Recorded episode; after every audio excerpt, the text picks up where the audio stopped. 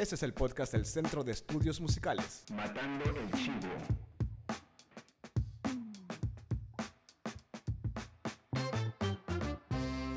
Hola amigas y amigos, bienvenidos al episodio número 11 de su podcast Matando el Chivo, un podcast hecho por músicos y para cualquier amante de la música. Yo soy Don Sevilla desde el Centro de Estudios Musicales en la ciudad de Managua, Nicaragua. Comenzamos. En esta ocasión tenemos de invitada a una talentosísima música oriunda de Galicia, España. Ella es flautista de jazz, aunque suene un poco raro. Démosles la bienvenida a la María Toro. ¿Cómo estás, María? Hola, ¿qué tal, Don? Encantada de saludaros. Un placer estar aquí con ustedes. Qué bueno que aceptaste nuestra invitación. Nosotros tenemos ocho horas de, de distancia en el tiempo, entonces era un poquito complicado coordinar horarios, pero qué bueno que coincidimos. Sí, aquí estamos, coincidimos. Para mí es un placer poder charlar con ustedes un ratito, compartir y bueno, pues también una honra que, que me hayan invitado. Así que encantada. Qué bueno. ¿Cómo has estado? ¿Cómo te trata la pandemia? En España todo funcionó de una forma muy, muy r- rápida, no se supo este, cómo empezó, pero simplemente explotó. ¿Cómo te trata a Sí. vos? Pues mira, no te lo vas a creer, pero a mí me pilló en Guatemala la pandemia. O sea, Oh. eh, sí, sí, fue increíble porque es que fue justo en esa gira en la que yo estuve en Nicaragua. Ujú. Eh, unos días más tarde me fui a México Sí, y- estuviste en el festival, en el festival de Eurojazz, ¿no? Exactamente, estuvimos en el Eurojazz, maravilloso festival, una experiencia preciosa, también como lo fue ahí en San Juan del Sur, en Nicaragua, Claro. y también Managua, en la masterclass, bueno, fue maravilloso. Y cuando estábamos en lo mejor de lo mejor de la gira, estalló todo esto, estábamos en Guatemala y Ok. todavía nos faltaban dos países más, nos faltaban el, El Salvador y Honduras. Ok. Entonces, eh, bueno, pues, pues así, eh, sorpresa y lo mejor de la gira nos tenemos que volver. Pero tuviste forma de regresar porque como que todo cerró muy rápido. Pues tuve forma, pero fue también eh, mm, por los pelos, así como al último momento, porque cuando estábamos en Guatemala habían ya cerrado el, eh, San Salvador, entonces ya no podíamos ir hacia allí. Entonces nos querían desviar a Honduras, pero bueno, empezaron a cerrar, a cerrar, y nosotros agarramos el último vuelo que salió de Guatemala, el último. De Wow. Ciudad de Guatemala, sí. O sea, Eh, no agarramos- salió nada para ningún otro país, eran ustedes. Éramos nosotros, sí, el último Wow. vuelo y fue a Panamá. Eh, salimos por Panamá, volamos a Panamá y de Panamá pudimos volar a Madrid y después ya los chicos a las islas, que es de donde residen, a las Islas Canarias. Ok. Y, y, bueno, pues la verdad que fue así, a último momento, ¿no? Casi no, casi no, no podemos volver a casa. Qué bueno que pudieron regresar, sí. Sí, ¿Y qué, qué, qué has hecho todos estos meses? ¿Has pasado encerrada, estudiando? ¿Qué has, Pues- qué has- dado clases en línea? Contanos un poquito. Pues mira, te voy a decir lo que hice. Mayormente lo que he hecho es cuidar de mis dos hijos pequeños, porque tienen 3 y 5 años y, un Y claro, pues están sin escuela, entonces si no hay escuela no hay manera de, de sostener eso. Entonces eh, pues Claro. había que hacer de mamá, de profesora, de amiga, de todo. Y Imagino. también en el tiempo en el que me han dejado, turnándome con mi pareja, Ya. pues he terminado de componer el tercer disco que voy a grabar, que ya acabo de terminar eh, de grabar este fin de semana. Acabo Ah, de terminar excelente. justo, sí. Así que bueno, por lo menos ha sido productivo también el tiempo. Qué bueno, qué bueno. Entonces no ha Sí. sido en vano. ¿Y cómo es la No. dinámica de grabar un disco? O sea, ¿te estás yendo vos al estudio con tu productor o trabajan a distancia? ¿Qué, qué, qué? ¿Hay algo que están haciendo para, para solventar este, el- esta pandemia?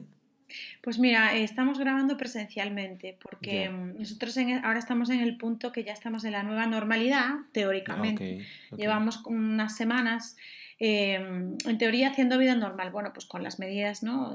Claro. sanitarias, pero ya estamos haciendo eh, un- supuestamente vida normal, porque normal, o sea, igual que antes de, de la pandemia tampoco es.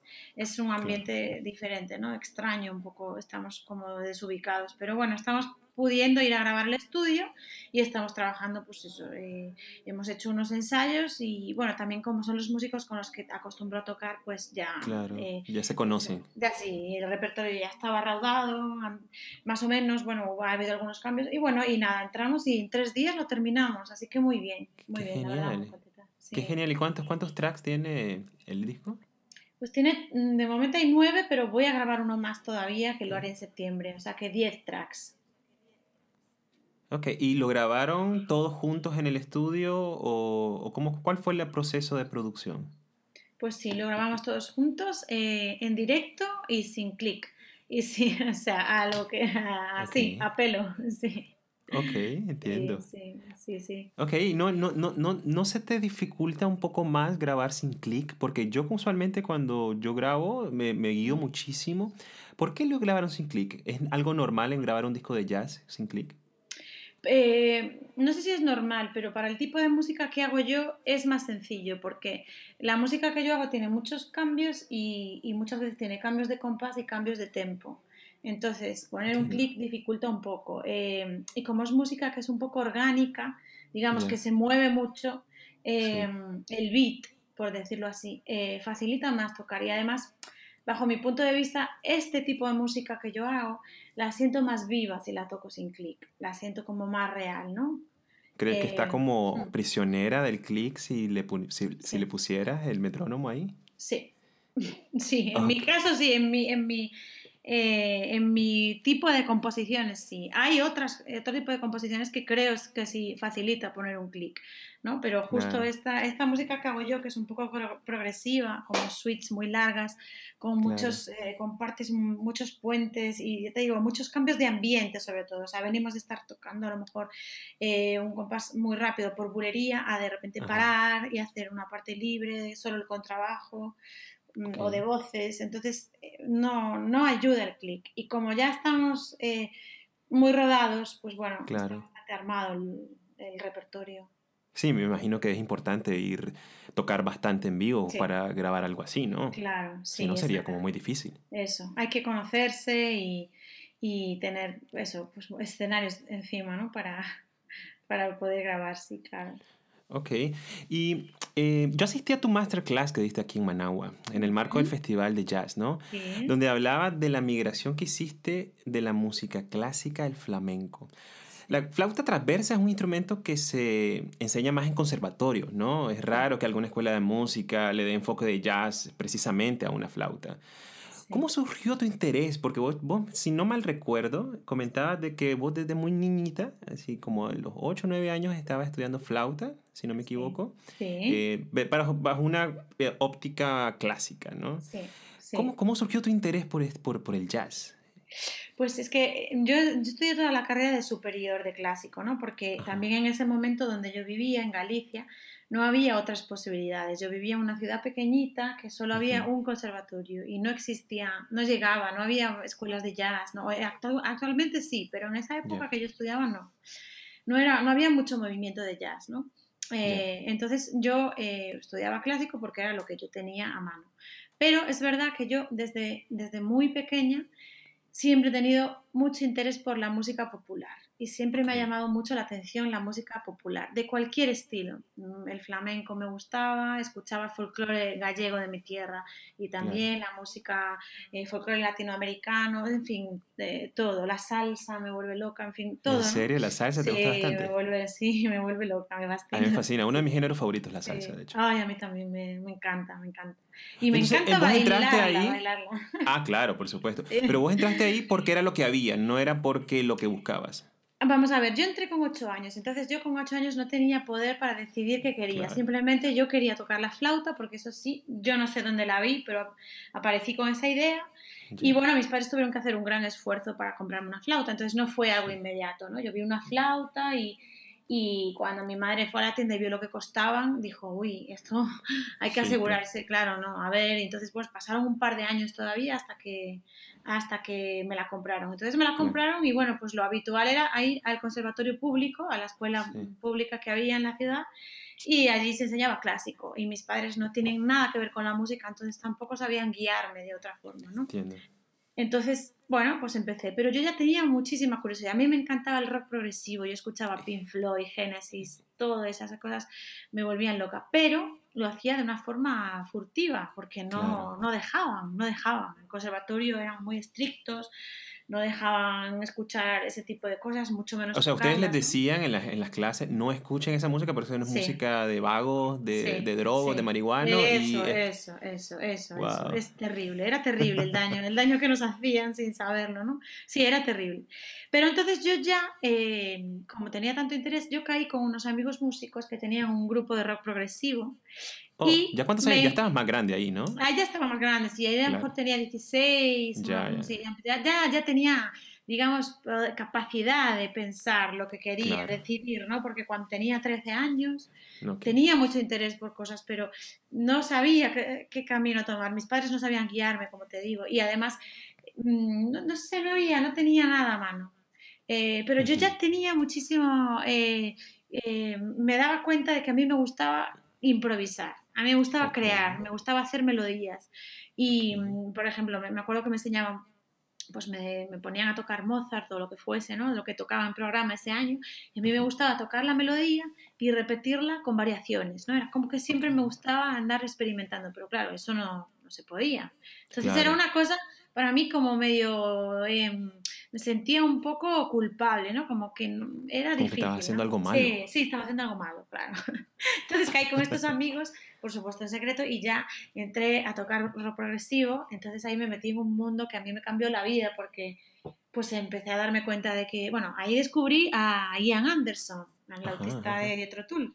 Sí, sí, sí. Que, bueno, ese hombre me cambió la vida porque, claro, ese hombre hacía justo lo opuesto a lo que a mí me mandaban hacer. ¿no? Que era ensuciar, tocar todo con efectos, postura de levantar el pie, desafinaciones, o sea, tocar amplificado, o sea, todo lo opuesto. Entonces a mí eso me seducía enormemente, ¿no? Era como, bueno, esto es lo que yo quiero, esta libertad, ¿no? Y bueno, por ahí empecé y ya pues seguí cuando terminé la carrera, porque sí que es verdad que quería terminar, ya que había empezado. Eh, me fui de Galicia, me fui a Madrid buscando a la capital, ¿no? Pues donde había muchas más posibilidades, buscando algo, no sabía qué. Y bueno, pues me dieron una beca para estudiar en una escuela de jazz. Y ahí descubrí, mm. pues eso, ahí empecé, ahí fue cuando empezó, digamos, mi, mi bagaje, musical, ¿no? Ok, entiendo. Ya, ya estabas grande ahí, ¿ya tenías que 18, 19? No, tenía 20, porque tardé todavía en terminar la carrera, terminé como con 21. Pues sí, 22, no sé. Pero bueno, jovencita, sí. Pero joven, pero ya, pero ya como con las ideas claras, ¿no? Como para saber qué quería, sí. Y ya cuando entraste a la escuela de jazz, ¿ya, ya tenías una idea clara que te querías, querías dedicarte al jazz? ¿O estaba experimentando también, ok, ya estudié clásico, voy a pasar esta etapa y ahora voy a entrar por esta etapa académica? Es que yo en el jazz me sentía libre, o sea, yo ahí ya sí que caí y dije, esto es una maravilla, porque yo venía con la disciplina del clásico, cosa que me ayudó muchísimo y gracias a eso también eh, puedo mm, hoy en día ejecutar las ideas que tengo, ¿no? Porque es muy importante la técnica también, y la técnica y la disciplina, pues todo eso me ayudó un montón, entonces yo venía con esa disciplina que también existe en el jazz, pero yo tenía la libertad, no tenía esa mm. presión de fallar una nota, podía construir melodías que me gustasen, entonces yo descubrí un mundo nuevo, o sea, fue como empezar otra cosa. Y además recuerdo una cosa muy importante, un momento muy importante en mi carrera, que fue cuando yo descubrí al autista Jorge Pardo. No sé si conocéis a Jorge. No, no, ¿quién es? Bueno, eres una persona muy importante que seguro me gustaría que, que los oyentes y las oyentes eh, experimentasen y buscasen un poco sobre él, porque es una persona muy importante en la historia de la música de España y, yo creo que mundial, ¿no? Él es un flautista que fue la persona que inventó eh, la flauta en el, en el, flamenco, en la música de mm. nuestro país. O sea, en los años 80 más o menos, con Camarón de la Isla, no sé si conocéis a Camarón. Sí, claro, Camarón me encanta. Vale, pues Camarón, eh, este, este era un chiquito, ¿no? Era jovencito y tocaba la flauta, venía también del conservatorio y bueno, pues empezó a juntarse con, pues, con Camarón, con Paco de Lucía, digamos, con las grandes, estas grandes figuras del flamenco. Y pues poco a poco fue Mm, introduciendo la flauta, que era una cosa absolutamente marciana en ese momento. claro, imagínate, una flauta travesera tocando flamenco. Era, sí, como que metas una tuba, nada tiene que ver, ¿no? nada que ver, claro, era como esto que es, ¿no? Como si metes un arpa en rock, que también se puede, ¿no? se puede todo. se puede, claro, claro, claro. Se puede todo, pero sorprende, ¿no? Y más en aquella época. Eh, entonces él inventó una flauta nueva, digamos, un estilo de flauta, ¿no? Un lenguaje. Mm. Y fíjate si es así que cuando yo descubrí a este hombre, la primera vez que lo escuché, pensé que él tocaba un tipo de flauta distinta. Y yo le dije a mi profesor, eh, ay, me quiero comprar una flauta como la que tiene Jorge. ¿No? Mm. Una, una, flauta, a ver, tengo que preguntarle a ver qué tipo de flauta es, si es un ney o si es una flauta hindú o si es una flauta. Y mi profesor me dijo, no, no, chiquilla, esta, esta flauta es exactamente la misma flauta que tienes tú. A lo mejor es de otra marca, pero es una flauta travesera en do absolutamente normal y corriente. Común y corriente. fíjate, pero yo veía que sacaba unos sonidos y, unas, y unos efectos que, que yo nunca había escuchado, ¿no? Entonces yo ahí me di cuenta que, que no era la flauta, sino el flautista, claro. Y ahí empecé a experimentar. Este fue fundamental en mi vida, este hombre, este momento y sí. Ok, entonces fue, fue en esa época que te metiste también al flamenco, ¿no? Sí, paralelamente al jazz me metí en el flamenco. También fue de una forma muy graciosa porque eh, resulta que mm, en mm, una compañía de danza bastante conocida en la época en, en Madrid, por esos años, eh, 2004, 2005 más o menos, eh, Mm, un poco antes quizás, no recuerdo ya, pero más o menos. Y eh, eh, el flautista de esa compañía se había roto un brazo a dos días de un estreno. De un estreno de un show. Un estreno de un show, sí, de un estreno de, un, de, un, show así grande con danza flamenca. Era claro, sí, porque usualmente flamenco es con bailarines, ¿no? Sí, si no me equivoco. Sí, es con baile, sí. Bueno, existe también eh, el flamenco instrumental y cada vez más porque existe, hoy en día existe la corriente ya denominada como flamenco jazz, que es, pues eso es, digamos, la, la, contaminación de un género con otro, ¿no? Porque son tan permeables.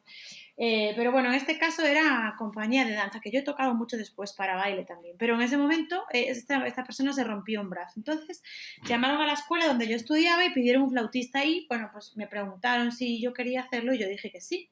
Pero claro, yo no oh. tenía ni idea.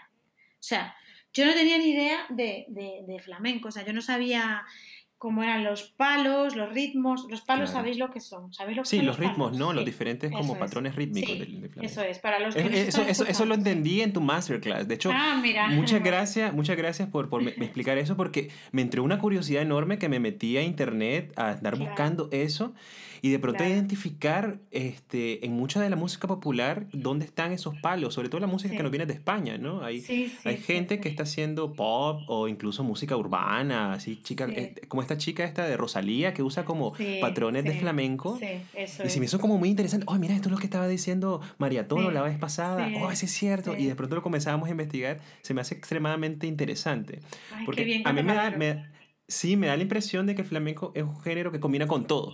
No es como esa comida, es como el pan. El pan como, como combina con todo, ¿no? Como, eh, se, se, se, combina de una forma tan maravillosa por su riqueza rítmica. Sí, sí, sí, sí. Por su riqueza rítmica, por su visceralidad, ¿no? Espontaneidad. Y luego porque es todo también eh, muy, muy abierto. Son unos códigos, hay algunos códigos concretos, pero es también muy improvisado, ¿no? Como que todo vale, sí. Y ya, pues me, me alegro que, que, por ahí hayáis descubierto algo Que, que, resulta interesante, ¿no? Siempre gusta conocer el folclore de otros pueblos, ¿no? Para poder... Claro, claro que sí. Sí, sí. Ok, entonces mira, esta semana, eh, nosotros todas las semanas hablamos de un tema en particular. Entonces, esta semana estábamos pensando hablar de algo que eh, hemos platicado con muchos amigos músicos, ¿no? Sí. El cual es qué tanto balance como músico deberíamos aportar. Que bueno, ahorita viene el caso, ¿no? Porque qué tanto balance aportar entre la pasión y la víscera que tenemos por default, ¿no? En nuestro arte, porque es lo primero que nos llama la atención como músico y el conocimiento intelectual que nos ofrece el estudio continuo de la música, ¿no? Mm. Yo vengo del medio, igual que vos, del rock, donde es, un, es muy común que muchos músicos no acostumbren a estudiar conceptos muy profundos de la música, ¿no? Porque sienten que no lo necesitan o que esto puede distraerlos de su objetivo común, que es hablar siempre del corazón. Eh, yo estudié música en una escuela de jazz en la Ciudad de México, ¿no? Ajá en una escuela que se llama Fermata, que estaba escrita a Berkeley en ese entonces, etc. Entonces, eh, yo formé mi, mi, banda de rock en ese entonces eh, y teníamos como mucho esa onda, porque nos enseñaban muchos conceptos que sentíamos que no los íbamos a utilizar. Después yo dejé el rock y me dediqué a hacer muchas otras cosas, y entre esas cosas el jazz, ¿no? Pero... Eh, cuando uno estudia música, uno realmente tiene que esforzarse en usar bien la cabeza para poder entender el lenguaje musical en general, ¿no? De la música contemporánea. Ahora, eh, vos en tu experiencia, ¿te has topado con esta dicotomía entre el feeling y el intelecto? ¿Qué pensás al respecto? Es que mi, experiencia eh, viene de una parte muy rígida, ¿no? lo que a mí me pasó es que yo estudié 14 mm, años, me parece, 14 o 15 años de clásico antes de empezar a improvisar. Entonces, eh, yo venía con una formación muy sólida de lo intelectual, yo tenía absolutamente perdida la parte emocional, toda la parte visceral. Eso no existía en mí, porque yo no lo había trabajado. Bueno, perdón, existía, pero no, yo no lo conocía. Entonces, yo siempre sentía como que sí, yo sabía mucho, tenía mucha técnica, eh, conocía intelectualmente todo lo que yo estaba tocando, tenía mucho conocimiento, pero no tenía esa parte visceral de la que estamos hablando, que es muy importante, si cabe casi más importante, ¿no?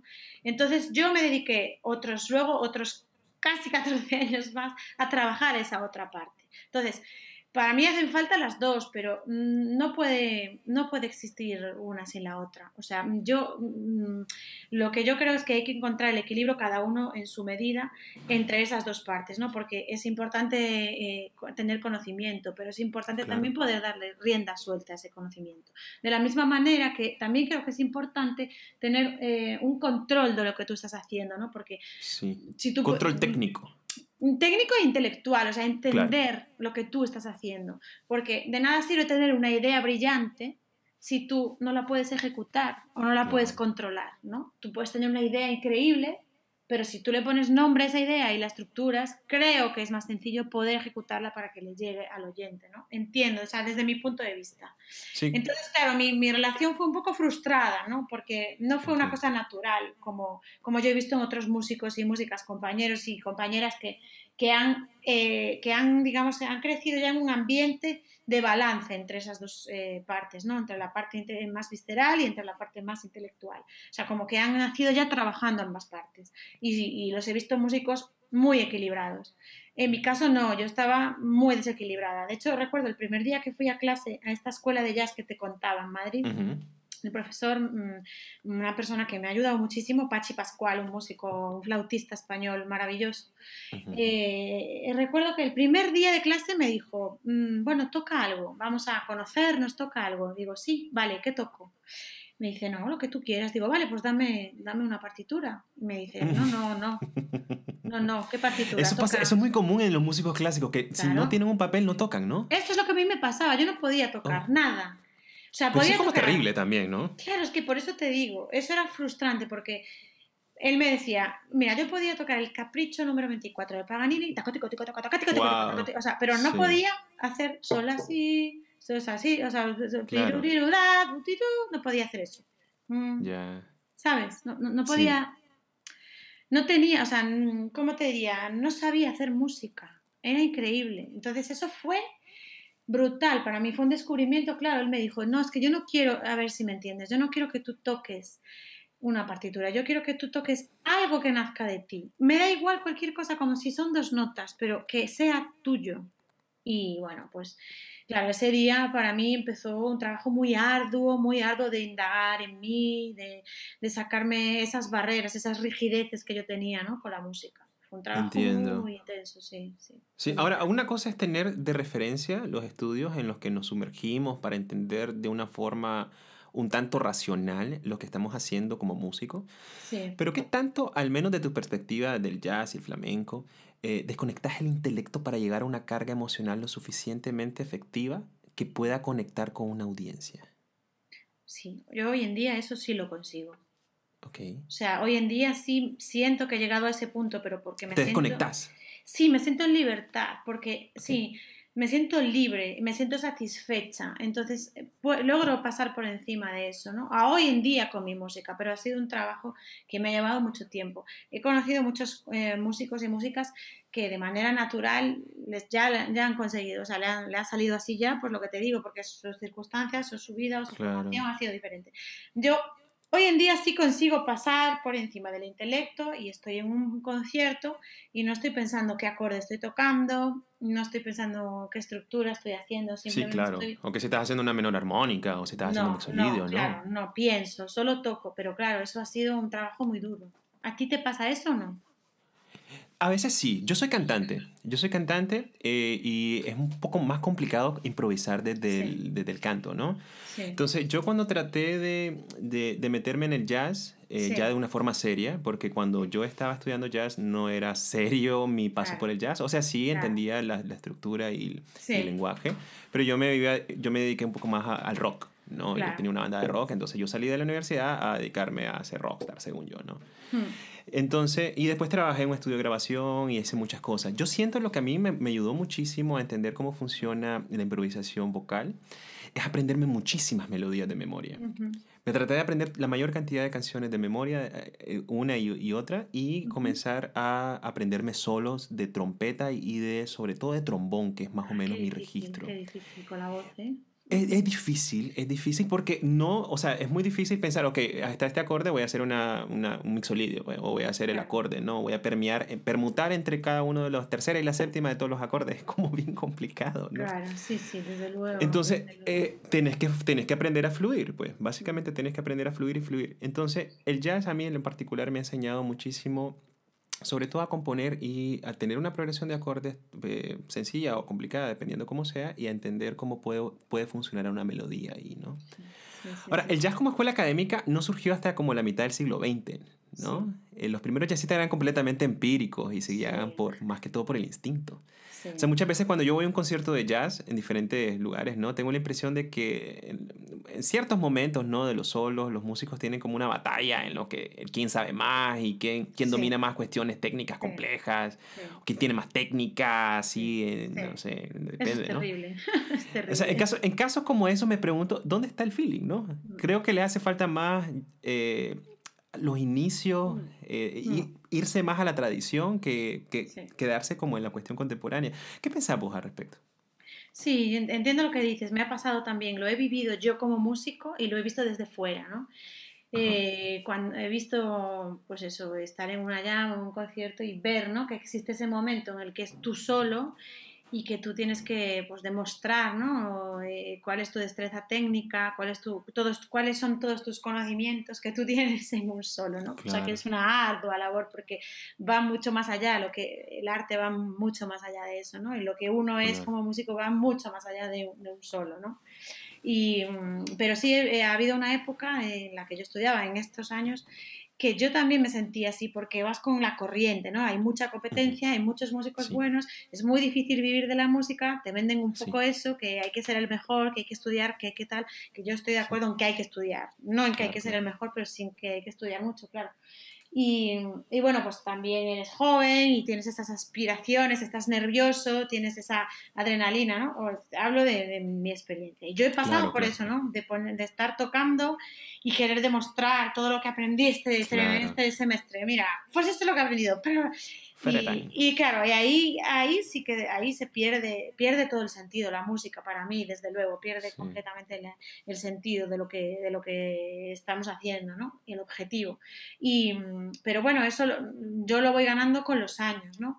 Hoy en día yo tengo mi propio proyecto, eh, en ese momento no tenía objetivos con la música, pero no tenía un proyecto establecido. Ahora yo ya llevo 10 años con un proyecto propio, bueno, con muchas eh, diferentes manifestaciones, claro, de esos claro. proyectos no es siempre el mismo proyecto, pero bueno, como al margen de mi propia música, ¿no? Sí. Eh, o sea, al, al, margen, no, perdón, al frente de mi propia música. Uh -huh. Y entonces yo he conseguido pasar por encima de eso. Cuando yo veo un músico que, o una música que que, que, está en ese punto, pues bueno, también lo entiendo como parte, ¿no? Parte de la formación, un poco de, claro. pues de, pues del proceso de, de, Aquí en Nicaragua le diríamos chavalada. A mí se chavalada. me hace que es como chavalada, es como, como bueno, estás empezando sí. en la música, claro. aprendes algunos conceptos y ya los quieres todos poner claro. en práctica, ¿no? Sí. Total. Sí. Vale. Bueno, eh, ha sido un gusto enorme tenerte aquí con nosotros. Ya vamos terminando. Eh, vale. Dan ganas de sacar unas cervezas para ¿verdad? platicar. Y... Ay, cómo me gustaría estar en Nicaragua ahora mismo. Sí, sería rico. De hecho, yo tengo unas ganas ahorita de ir a una playa y como oh. que desconectarme. Todo eso no he salido casi en cuatro meses. Sí, bueno. yo quisiera reforzar que fue una experiencia preciosa haber ido a Nicaragua. Y la Master bueno. fue muy linda. Y luego el concierto, el festival en San Juan del Sur fue maravilloso. Fue en la playa playa, Sí. un escenario divino en la propia playa y Sí, bueno, sí, y la gente maravillosa, muy, muy bien, muy bien. Bueno, a nosotros nos gusta tratar bien a los españoles. ¿eh? Siento que nuestras, nuestras culturas combinan bastante bien. Sí, sí, sí, sí. Así no que siempre bueno, combina bien los españoles, pero eh, con nosotros combinan bien. es verdad, los españoles... Bueno, vos sos de Galicia, ¿no? Es otra, es otra onda. Sí, yo soy de Galicia. Mm, Actualmente vivo en Madrid, pero soy de Galicia. Sí, es otra onda. Eh, Sí, sí, yo tengo una amiga gallega que se molesta cuando le digo que es española. ¡No! Ah, claro. Yo soy gallega, soy ¿no? Sí, Ok. bueno. Bueno, vamos a hacerte unas preguntas de rigor. Venga. Este, sen- sencillitas que le hacemos a todos nuestros invitados músicos. La primera sería, si vos tuvieras que escoger una obra, un- Sí. puede ser un disco, puede ser una canción, puede ser una sinfonía, que vos digas, wow, esta es la que yo escogería como mi primera obra. ¿Cuál Sí. sería y por qué? Pues mira, La consagración de la primavera de Stravinsky. Ah, Stravinsky, sí. Sí, te lo digo así. eh, Y no la, ni Porque la pensaste, ya la lo bien pensé, clara. no, lo tengo muy claro porque cuando me has dicho una obra eh, me ha venido a la cabeza. Eh, sí, lo tengo muy claro porque es una persona que me ha marcado mucho, ¿no? Porque, o sea, mm, yo cuando estudiaba en el conservatorio y me enseñaron a Stravinsky, obviamente mm, no podía comprender lo que hoy en día comprendo, ¿no? De este compositor, porque claro, eh, pues era joven, estaba empezando, lo que sea. Eh, pero yo hoy en día en la música de Stravinsky encuentro todo, encuentro jazz, encuentro progresivo, encuentro encuentro una fuente de inspiración increíble, ¿no? Me parece un genio. Y esa obra concretamente me, me marcó mucho. Eh, así que bueno. perfecto. Ok, la segunda pregunta sería, para vos, ¿qué sería una buena rola? Ok, si ponemos en, un- en un... En, en un no, no un pedestal, como si poniéramos eh, en un en un tipo de jerarquía la melodía, la armonía, el ritmo, el timbre, incluso la letra, si estás cantando algo. ¿Cuál pondrías vos de primero, segundo, tercero, cuarto? Yo pondría de primero la melodía. Ok, bueno, claro, porque tú tocas flauta, ¿no? Pero no solo por eso, porque, eh, porque para mí, desde mi punto de vista, estoy hablando desde mi eh, concepción de la música, todo nace en la melodía. Eh, yo no sé, si yo fuese baterista, sí pensaría de la misma manera, no lo puedo saber. Tampoco Claro. sé si, si, si yo fuese guitarrista, cómo sería mi percepción, ¿no? Claro. Pero para mí todas las composiciones, la música que nace de mí, nace en la melodía. ¿Y por qué? Porque me parece que es la forma eh, el que tiene más poder comunicativo, ¿no? Eh. Si tú vas a un concierto y vas a tocar una melodía, no, vas a tocar un tema, todo el mundo va a salir cantando la melodía, ¿no? Sí, Nadie va a salir cantando la armonía y nadie va a salir cantando el ritmo ni el compás. La gente se, no, como lo veo como que tiene una fuerza comunicativa, ¿no? Popular que viene de Claro. la prehistoria, ¿no? Y, y por eso yo me agarro a eso, ¿no? Como que nunca supedito la armonía o el ritmo a la melodía. Entiendo. ¿Y en segundo lugar qué pondría? ¿El ritmo? ¿El El timbre? ritmo, el El ritmo. ritmo, ok. Sí. ¿El Bueno, en realidad van juntos, porque para mí Claro. melodía y ritmo van juntos, van de la mano, no, no, no concibo tampoco la melodía sin ritmo, ¿no? De hecho, mi- todas mis composiciones son muy rítmicas. Ok. ¿Y después qué sería? ¿La armonía? ¿La letra? ¿En qué, qué- qué- qué seguiría después del ritmo? Qué difícil, ¿eh? Eh, sí, mañana vas a pensar diferente probablemente. Sí, sí, seguro, sí, en cinco minutos también. No sé, que mm, es que la letra, no estoy tan familiarizada con la letra, porque Ya. yo no escribo. eh, Entiendo.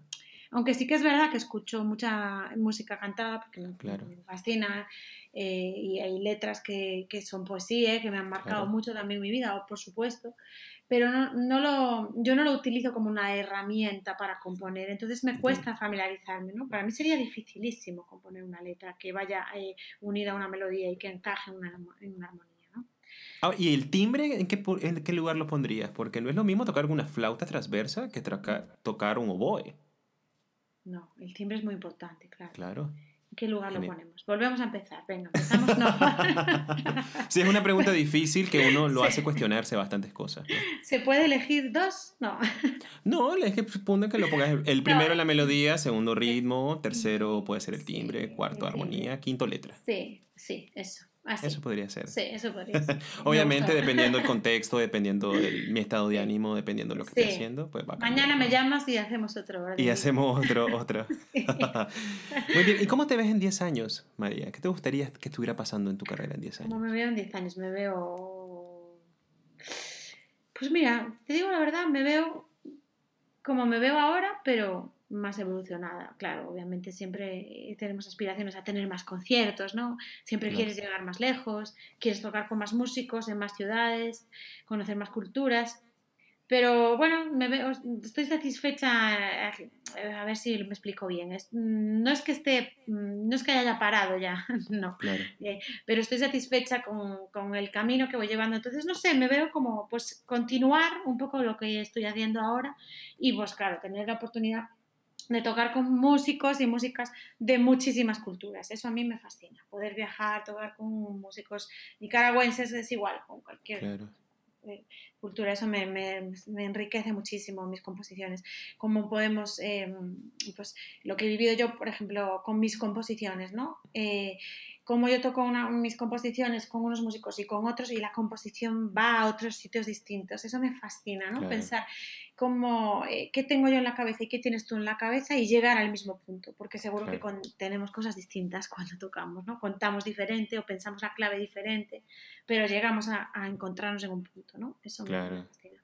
Qué bonito, qué bonito. ¿Y cuándo sale tu nuevo disco? Ya que lo pues, Sí, espero que a principios de septiembre lo pueda tener, porque lo voy a presentar aquí en Madrid el 21 de noviembre, así que bueno, sí, mediados de septiembre la tendré, espero, en mano.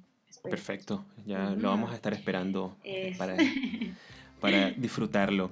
Muchas gracias María Toro desde la ciudad de Madrid, España. Eh, nos despedimos. Este fue el episodio número 11 de Matando el Chivo, su podcast de músicos. Y nos vemos en una siguiente ocasión. Muchísimas gracias a ustedes. Un besito muy fuerte. Un placer. bye bye.